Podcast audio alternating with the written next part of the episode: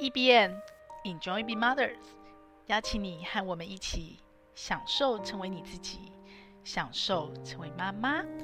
各位妈妈，大家午安，我是斜杠的平凡妈。呃，经过了两集自我修复时间，这一集我想要跟妈妈聊一聊，你平常都是怎么认识自己的呢？哦，对，我的声音有点磁性。啊，是的，我感冒了。家里有妈妈有小朋友的妈妈，应该都有这样的经历，就是当孩子感冒了，然后带回家，然后就轮流传染，轮到我了。好，但是呃，这声音还行吗？我跟大家聊一下，我们怎么认识自己，这是这一段时间我最深刻的体悟。每一个人小时候从小就会呃要认识自己，然后老师会写。每个人都会讲到的，就是你小时候的作文题目是“我的梦想是什么”。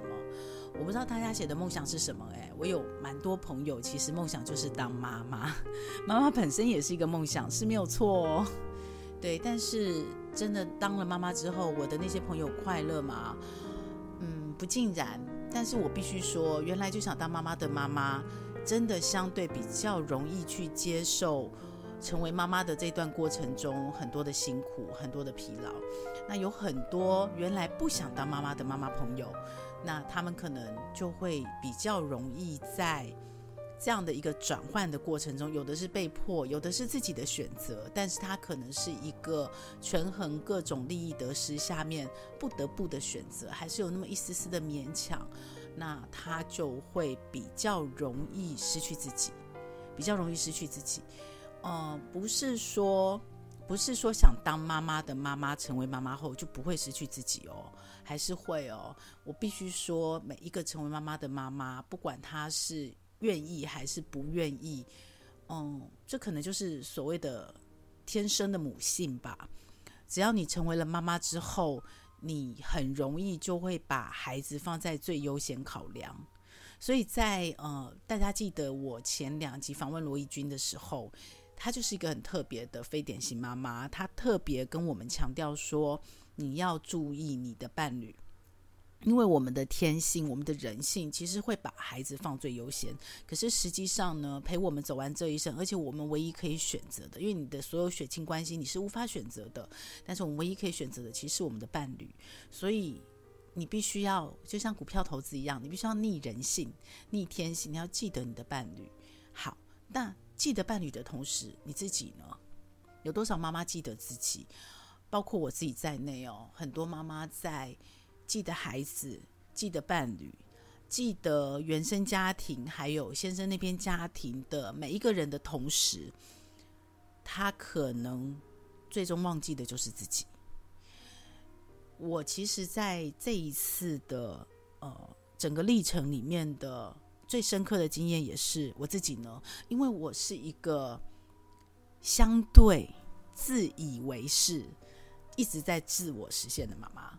我很担心我成为全职妈妈后自己会消失，然后我有很多自己也想做的事，我很认真积极的参与孩子的每一次。现在回去。看到 Google 推送啊，Apple 推送啊，反正任何推送的照片，都还是觉得哦，那个记忆好深刻。然后我没有后悔过做的任何一件事，陪伴孩子每一个当下，我相信每个妈妈都走过这样的历程，尤其是上班妈妈。因为你没有办法陪伴孩子全程，他的成长有很多时候你是不得不缺席的。不管你在过程中再怎么样优先顺位取舍，把孩子放第一，都还是会有你必须相对缺席的时候。比方说送便当这件事情，我身为上班妈妈，我也曾经有一段时间每天早上提早起来做便当。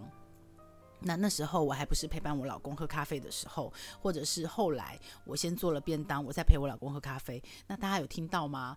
就是我自己，我自己就牺牲了我的睡眠，已经很久很久很久了。可是那时候你是忘记自己的，我到现在我也不觉得这个有什么不好，因为在那个过程里我是甘愿的，我是快乐的，我是为他准备的。可是即使是这样哦，你心里都还是会有一点点那个。所谓的送便当的遗憾，当你看到全职妈妈可以在脸书上拍各式各样的照片，当你的孩子回家来跟你说：“哦，擦擦擦便当怎么样怎么样？”然后学校营养午餐好难吃好难吃，然后妈妈我可不可以午餐晚餐都带便当的时候，还是有那么一点点的遗憾。所以，尤其是我那时候提早起来做便当，我没有那么多的时间可以去像很多全职妈妈做各式各样的便当。我们一律都是蒸便当，呃，学校也没有微波炉嘛，所以你要不然就做冷便当。所以那段时间我也没有办法像其他妈妈排得很漂亮。我只能做好吃的东西，他爱吃的东西，所以那都是一个历程。可是我即使是这样子尽全力了，我常说尽了全力以后你就不会有遗憾。可是即使尽了全力，在那个当下，你都还是难免偶尔会有一点点所谓的罪恶感或是遗憾。后来我。呃，女儿国中，小女儿国中的时候，然后她就是不吃蒸便当的孩子，就是觉得更难吃。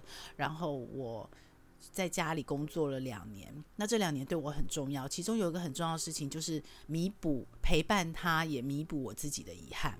所以那一阵子，我是每天早上就是工作之余，我会做便当，然后我中午把他送过去，这样也送了好段好好一段时间。还有。呃，他去补习班的时候，我也会送便当去，所以也补了，算是补了那个洞了，补了那个缺憾。但是不尽然每一个过程都能补，而且我们常常在取很取舍权衡的时候，我们会呃问自己，我会回头问自己，那自己呢？我会自己去 balance 平衡一下，那自己呢？这个时间全部分给家人，我好累的时候，那我自己呢？所以我一直以为我是一个。没有忘记自己的人，然后当然啦，比较更年轻一点的时候，还在物质生活、物质享受里面可以平衡自己的时候，我们最容易的就是啊，今天去按个摩吧，然后去啊、买个什么东西吧，然后自己想吃个什么好吃的，对，这些时间都有所谓的 me time 的时间。但是有了 me time 的时间，你就真的都认识自己了吗？OK。我其实在这半年的历程，我才慢慢发现，有一部分你真的没有办法，没有办法在你的心里都放满别人的时候，那个当下还记得自己，因为真的没有空间了。那你跟任何人沟通，其实都是疲累的。这其实我相信，不是只有妈妈，爸爸可能也是。就是在某一些人生阶段，你尽了全力的时候，可是呢，你的选择很有限，然后你的资源很有限，你的空间取舍的空间，你的所谓的那个所谓的 buffer 有没有缓冲空间也很有限的时候，其实你最容易牺牲的就是自己，因为你跟自己最好沟通，因为你跟自己最容易。呃，什么话都不要说，你就把它忘记，然后直到你身体或心灵生病抗议了，或者是直到像我现在孩子青春期，然后父母更年期的这个阶段，你会开始回头想，回头追寻自我。所以第二人生期哦，就是我们真正在青春期之前的孩子，即使像孩子比较早熟，其实也不容易所谓的认识自己。那尽管说很多父母，我们现在很努力的在帮孩子开发他的自我天赋，那也是带孩子做各种尝试，然后父母从旁边去观察。对，那真的小孩子要认识自己、探索自己、摸索自己，经过很多很多的冲撞，其实是在青春期的时候。那下一个时候是什么时候？其实我们一路都在认识自己，我们一路都在确认。我们认识的那个自己是不是自己？好，这件事为什么重要？因为当你不够认识自己，你会做错决定，做错其他的工作上决定或是什么决定，都还有机会弥补，或者是那是一个学习的体验，或你要付出的学费。但是很多人生的决定是。错了要付出很大代价的，我不能说绝对不能回头，但是是要付出很大的代价的。所以，当你始终认识自己的时候，你会相对安在，你比较知道自己的生命最重要的事情是什么，最重要的人是谁。我们一路都在认识自己。哦、呃，我我在做十年千万的投资，我在开各种课程，你会更明显的发现说，任何事情万事万物法门实在是太多了。殊途同归，我们就用投资来讲，几千只，甚至你放眼全球几万只股票，你为什么独选那一只？或者是你为什么选了这几只做你的资产配置跟投资组合？如果你只是听别人说它会涨，只是听名牌，大部分的人，我身边看到的人都是赔钱了事，因为你不知道什么时候该上车，什么时候该下车，你不知道他是谁，你更不知道的是自己为什么要买它。可是我看到能够赚钱的人，都是知道自己是谁。认识自己之后，知道自己的心性是哪一种。我到底是要向左走，向右走？我到底适合短线赚差价，还是适合长线赚波段？还是就闭着眼睛放？你自己认识自己了，你知道自己的财务需求、财务背景，你才可以安心的选择适合自己的。你可以好好睡觉，而且，而且，而且，最重要的是，在别人赚钱的时候。你不会心里不舒服，因为你知道那不是适合你的，因为你知道如果你做了那个选择，你不会赚钱，你就会给别人很诚挚的祝福，同时你会给自己一个最好的选择。所以认识自己是一件非常重要的事，在我们从青春期到我们结婚有另外一半，然后谋合，到我们成为妈妈，到我们看着孩子成长，我们在带着他认识自己的同时，我们在认识自己。这一路的过程，我都认为我随时随地在做这件事。可是我必须说，嗯，有些时候真的是你很难兼顾，然后你会放下。真的是直到孩子大大了，现在大高中大学，然后我才慢慢的开始找我认为的我的上半人生累积所认为的我自己，包括我在 Notion 写了好多好多。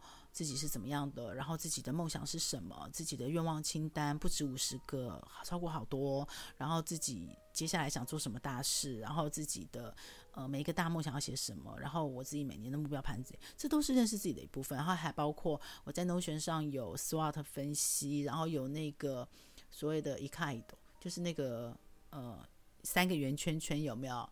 一个是有意义的事，一个是你想做的事，一个是你对社会有贡献的事，社会需要的事，共同的交集就是最核心的你对社会、对这个世界的价值，我通通都有做，所以我觉得我是一个非常认识我自己的人。但是，但是，但是，这一阵子，呃，随着青春期嘛，我的孩子要在问生命的意义是什么，然后他在寻找、在冲撞、在探索他自己的同时，我又再回头问我自己。那生命的意义是什么？我看了很多，以前一路以来看了很多书，我再回头重新看这个主题式的学习。哎，图书馆真好用，妈妈一定要记起来，不是只是借绘本给孩子，对你自己很有帮助。我就主题式的去图书馆借书，因为你不尽然每一本这个主题的书都是你要永久留长的。现在的书真的是太占空间了，所以。我主题借了以后，我就快速的吸收，因为这都不是我第一次看的书了。那有些东西再看以后觉得值得，我就再到博客来下单买书。那有些东西看过就过，有些东西可能是看笔记。总而言之，我从头把我十四岁到五十岁这一段认识自己历程，我打算全部从头再走一次。我青春期看过的书，我觉得对自己认识、认识自己有帮助的书。心理学的书，我打算全部再走一次，但是因缘际会，不是我刻意的，就是我忘记是一个什么样的文章，或是一个什么样的嗯社群对话，总之我忘了，真的忘了，出现“奥修”两个字，我又重新再回去看奥修，然后再去串联我过去几年新的学习，包括萨提尔，包括转变之书，包括很多，嗯，学习最有趣的地方就在于。就像拼图一样，你把很多东西一块一块的拼进你的脑子里，但是因为每一个人都不一样，这个人的底色是黑色，那个人的底色是白色，那个人的底色是花的色，那个人的底色是灰色，或者是完全没有颜色。你把新的一块一块吸进来的那个新的拼图，新的颜色滴下去之后，每个人都会出现不同的变化，非常的有趣。然后呢，每一个底色呢，加上不同颜色后，每个人又会在变出不同的变化。这就是学习最好玩的地方，最有趣的地方。所以，同样的，当我五十岁再重新认识自己，再重新把我青春期的时候，在我书架，我每年之前每年都要清掉一两百本书哦，然后这几年近五年已经清的比较少了，可能就是二三十本，因为买的也少了。然后在我重新把那些放在我书架上，历经二十年每年这样清书都没有清掉的书，再拉出来看，然后在我把嗯十四岁的时候、十八岁的时候。二十岁的时候看过的，觉得跟自我认识有关的书，或是人，我再回去搜寻，再把书接出来看，再主题式的吸收，我就发现，我好像并没有我以为的那么认识自己。或者这样说，这二十年来，因为婚姻，因为工作，因为人生的历练，因为很多亲人的生离死别，你一直在改变。就像佛家说的。那个变化一直存在，没有一刻、一时一刻、一分一秒的的任何东西是一样的。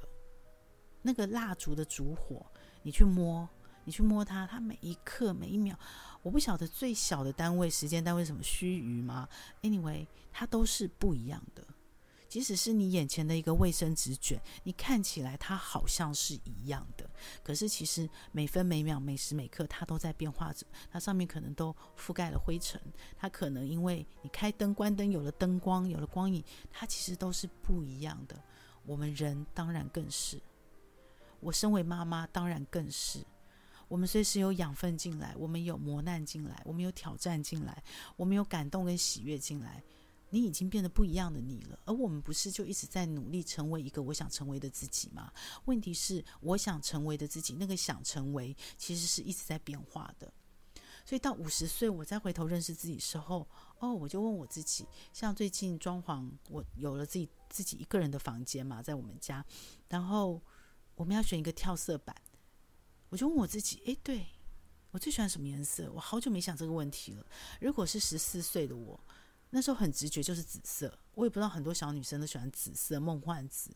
现在我还是吗？我还是吗？诶，那一刻我真的不不知道我最喜欢的是什么颜色，无法决定，选择太多了。然后我就开始回想，工作的时候我好像打开衣橱嘛，女生配颜色最简单，就打开衣橱，哇，很多的黑色。这两年已经慢慢变少了，但是还是很多黑色。哦，那可能是因为工作专业上班服的穿着。我真的那么喜欢黑色吗？我好像蛮喜欢的。我几乎所有的东西都黑色，诶，三 C 也是，诶，我真的那么喜欢黑色吗？有一个技巧就是问自己，连续问五次，问到第三次、第四次、第五次的时候，有有时候第四次你的答案可能就开始不一样。越问越细，越问越细，越问越细，这是一个非常非常好用的提问的技巧。不管你对别人或是对自己，你要探索一件事情的时候，所以问着问着问着，我就发现。我现在的喜欢，五十岁的喜欢，好像不尽然是特定的一个颜色。可是我喜欢莫兰迪色系。最后呢，我的跳色就选了墙壁上的跳色，我就选了莫兰迪紫。但这真的是我最喜欢吗？我也不确定。好，我再继续搜寻。你看看哦，连自己最喜欢什么颜色这么小的事，我竟然回答不出来。那你答得出来吗？然后再来哦。我喜欢吃什么？因为太长太容易，在这二十多年间，当我成为妈妈之后，我喜欢什么这件事已经不是那么重要了。我去买菜，我们去外面吃饭，好像都习惯就是孩子喜欢什么，还有先生喜欢什么，另一半喜欢什么，你就会优先啊。直到还有余裕、还有空间的时候，我喜欢什么才出来。所以在我们家，嗯、孩子很小的时候，跟着我。一起出去吃东西，他们可能可以说得出妈妈喜欢什么，因为点完他们的，我也会点自己吃。可是后来呢，我们外食变得相对很少很少，然后偶尔外食，呃，也不能讲偶尔啦，也蛮长的，但是都是假日外食，也都是家人一起或者跟朋友一起点的，也不是妈妈喜欢吃的。所以呢，久了久了久了，在家里煮的时候是妈妈决定煮什么嘛，然后妈妈决定煮什么，就是孩子喜欢吃什么，爸爸喜欢吃什么，所以久了久了久了。孩子也不知道妈妈喜欢吃什么，那是模糊的。但妈妈知不知道孩子喜欢吃什么？妈妈很清楚。妈妈知不知道先生喜欢吃什么？很清楚。还有更糟糕的时候是什么时候？是妈妈配合先生跟孩子煮他们爱吃的东西。久而久之呢，孩子跟先生都以为妈妈也爱吃那个东西，甚至以为妈妈很喜欢吃。比方说，妈妈可能喜欢吃的是鱼头啊，不要讲鱼头好了，比较少人吃，可能是 OK 鱼背，呃，鱼鱼背。好，为什么要用鱼讲？好，Anyway，但是呢，因为鱼背的肉嘛最多，然后通通都夹给孩子吃，所以呢，孩子然后妈妈就会去吃那个鱼头，然后孩子就以为妈妈喜欢吃鱼头，而不是鱼背。啊，其实妈妈喜欢吃鱼背啊，用鸡啦、鸡腿来讲。好，这种故事很多嘛，对不对？所以久了久了，不止孩子不知道，先生忘记了，恋爱的时候可能知道，后来忘记了。我觉得到我五十岁这段时间的题，我发现连妈妈自己都忘记了。我其实讲我很爱吃，诶，我是金牛座，超爱吃的。我的 Google Map 上吃的东西满满满。诶，可是我最爱吃什么？以前很鲜明，诶，然后现在也忘了。那有两种可能，一种可能是以前吃的少，所以印象深刻，选择少嘛，你就对你自己爱吃什么印象很深刻。然后现在吃多了，然后就觉得还好。对，就选择变多了，你的记忆也变多了。Google Map 上这么多美食都是我爱吃的，所以我有没有特定最爱吃什么就还好。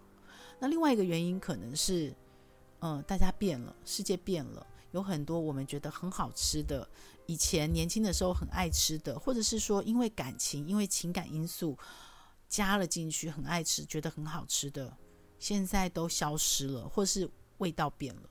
所以也没有特别爱吃，所以很惨呢。现在才五十岁，我觉得我已经慢慢越来越感觉到那种无欲、没有欲望是什么感觉。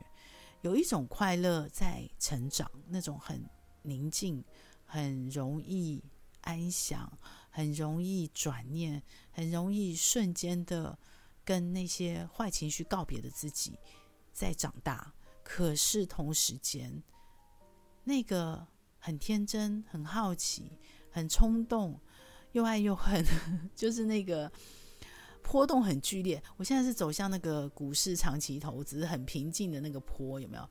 可是呢，年轻的时候那个大起大落的那种大坡，那种快乐越来越远了。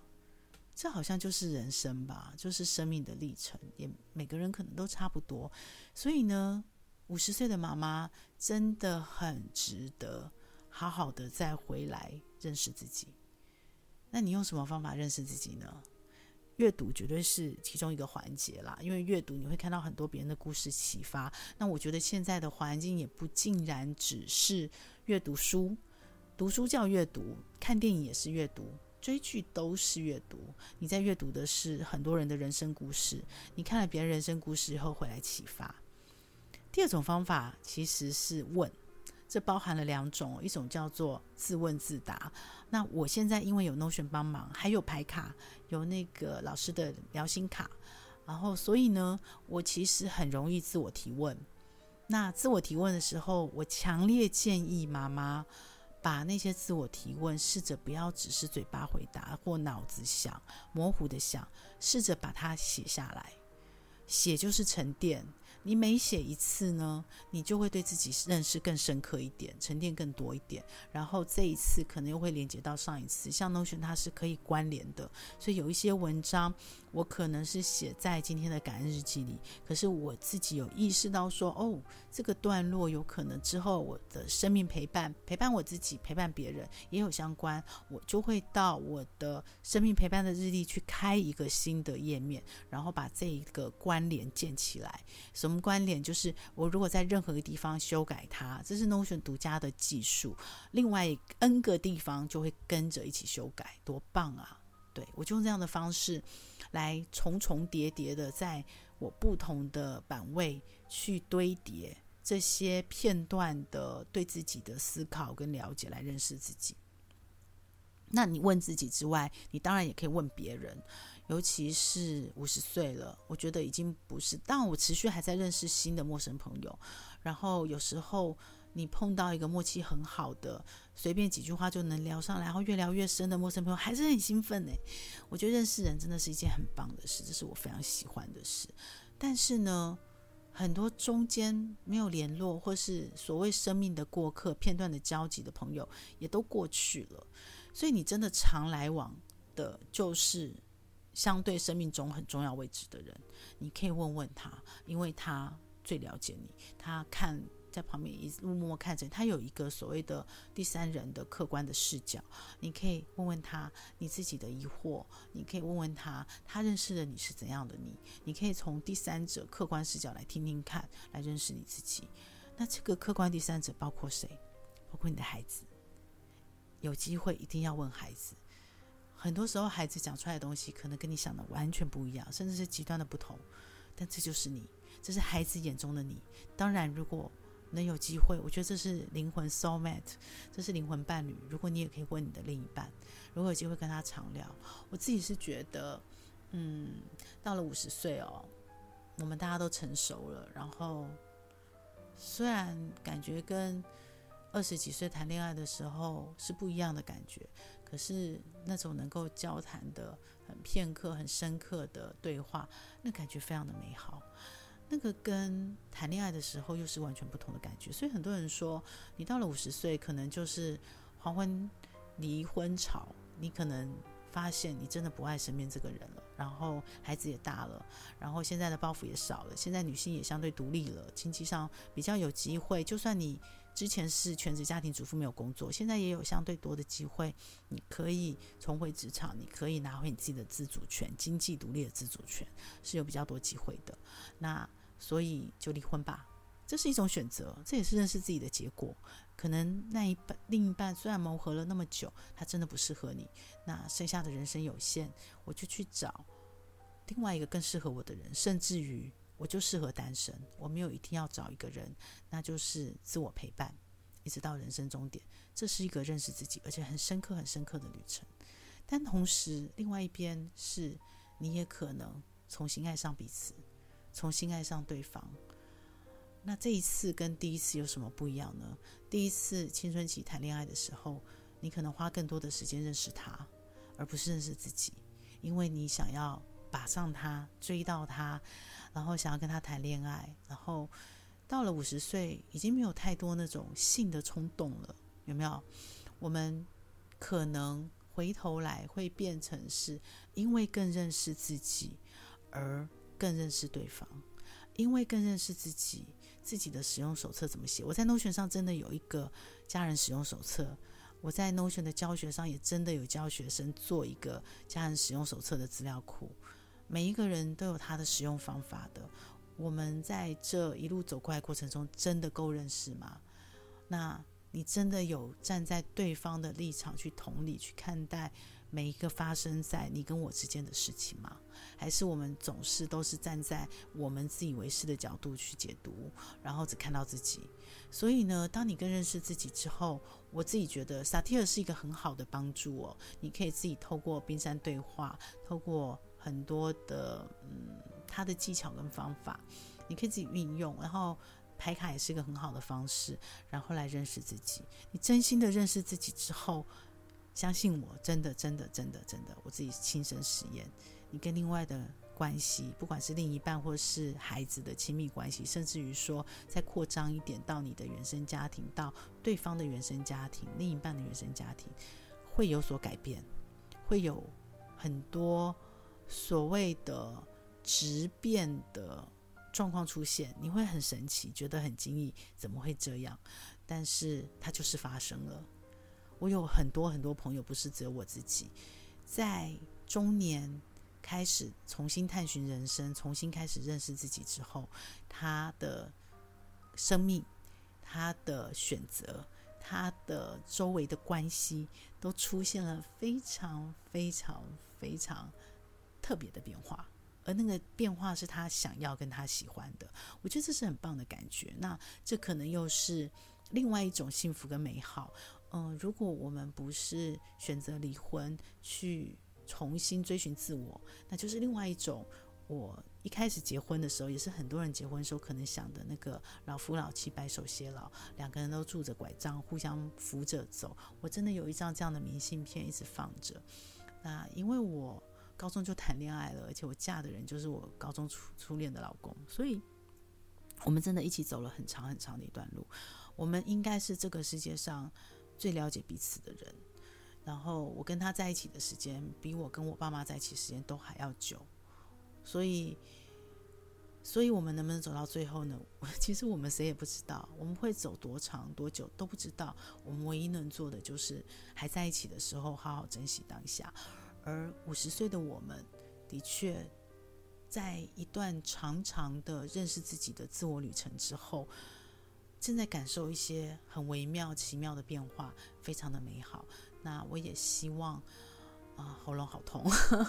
我也希望所有的妈妈，嗯、在我这么磁性的嗓音下，开始认识自己的旅程，真的很棒，很棒。虽然这中间哦，历经了很多的不预期的冲突，不预期的意外。你知道，人就是这样哦，没有这些特殊事件来冲击，你可能很多。重要但不紧急的事都会被你拖延，OK？那所以那个当下我也不是这样的，我也是很难过、很痛苦、有抱怨的。但是当你走过以后，你再回头看，用正能量去解读的时候，就真的就是所有的。我现在能理智的说，所有的痛苦、意外、冲突都是礼物和祝福，这是真的。我知道这是事实。但是人嘛，就是人嘛。你有情绪，你有七情六欲。当你在那个当下经历的时候，你很容易忘记的，你的理智很容易消失的，你很容易被情绪包满满的。但是我必须说，因为你有学习过，你有成长过，你你的理智的脑还是知道这是事实，这是会发生的，所以。在你情在情绪风暴的那个情况下，你是比较容易，相对容易恢复所谓的平静，或者是相对容易去找到你原来的轨道，然后再回来。但如果轨道变了呢？Why not？有何不可呢？我们刚刚说有离婚，有重新恋爱的，还有中间一大块，一大块也没有离婚，也没有重新爱上彼此，然后就。卡在原地动也不动，就在那边继续耗，继续内耗，转圈圈的，是很多人很多人的。那其实你浪费的是自己的人生而已。我们谁也不知道是明天突然合上眼，可是又又怎么样呢？因为也有朋友跟我说啊，我浪费我自己人生又怎么样？反正合上眼什么都没了，就过去了。嗯，这就回到你的生命价值观了。我觉得人走这么一遭，只是觉得有点可惜。真的觉得有点可惜，因为还有很多很美好的事情，其实是很值得我们去体验跟享受的。就这么一遭嘛，我们先不管轮回或来世有没有，假设就这么一遭，就这么一遭，你要怎么走呢？如果你想要很精彩丰盛的走，如果你想要很舒适的走，如果你想要很自在圆满的走，都会先回来扣到一个最关键的核心，就是。你认识自己吗？你是谁？你忘记自己了吗？你自己最喜欢什么？什么样的情境让你是最自在的？你是内向人吗？还是你是外向人？你真的爱上谁了呢？你够爱你自己吗？常常提问，而且每一次问不是只有三个，重复问五次，你就会有越来越多答案。然后把它写下来，记得写下来，不管写在任何地方。但是当然，我自己最推荐的是 Notion，然后那就是一个你。好，最后我要讲的是，写下来，有人就会舍不得，不管它成为日记、成为笔记、成为书，OK，甚至拍影片，好，做任何的形式的创作，那都是一个成果。我。非常的执着在那个成果，你知道创作的人哦，我花了很久很久力气才能够去接纳我创作的作品没有挂我的名字。我不知道是不是其他创作人是这样，我是的，我是的。但是我知道，我必须走到这一步，我才能够更坦然的去做很多事。所以，创作人没有自己的名字，这还好。可是如果你是创作人，你要把你的作品在你眼前毁掉，哦，这不容易。所以。很多创作到最后都是纠结在那个成果上，包括我使用 Notion，在想备份的事，怕东西掉，觉得写花那么多力气，花那么多时间写了掉了，好可惜哦。但这半年我慢慢的、慢慢的，应该说之前就有那个意识，但现在更深刻的理解是，真的关键在过程。就算有一天 Notion 全部不见了，我都我现在已经不备份了。我不知道这是好还是不好，但总之我现在不备份，我完全相信他的云端。可是，在相信他的云端更背后代表的是什么？代表其实是有一天这所有一切都消失了也无所谓，对我没有影响，因为所有最大的价值、最棒的体验都已经在我记录在 Notion 的那过程里面发生了，它已经过去了。所以下一个当下，下一个刻、时刻跟瞬间，一定还会有新的美好。而那个美好，不管它是出现在有形的 Notion 上、备份上，或者是无形的、模糊的，在我的记忆里，它都存在着，它都发生了。然后也是因为它的累积，才会有现在当下此刻我发生、我经历的美好。所以呢，我最后就想跟妈妈分享说。啊、听得出来哈，连续三集，这集我平静很多了。那还在爬，我还是没有站站到底。那或许就一直爬这么爬下去，爬到我的人生中场了，也不一定。我不知道，没有人知道未来会怎么样。那我只知道当下此刻，我很感恩，非常感恩，感恩在前面，呃，电脑前面听的你，感恩在耳机前面听的你，感恩愿意进来听的你，感恩有给我任何回馈的你，我也感恩我自己，我感谢我自己。终究是面对了，也走过来了，然后而且愿意继续面对下去，然后从来没有放弃享受成为妈妈这件事，也从来没有放弃希望能够陪伴更多的妈妈，一百个、一千个、一万个、十万个、一百万个妈妈一起享受我们自己，享受我们成为我们想要成为的自己，以及享受成为妈妈的每一刻。每一个过程，每一个经历，每一个结果，以及每一个结果后再开始的过程，所有的结果都是过程。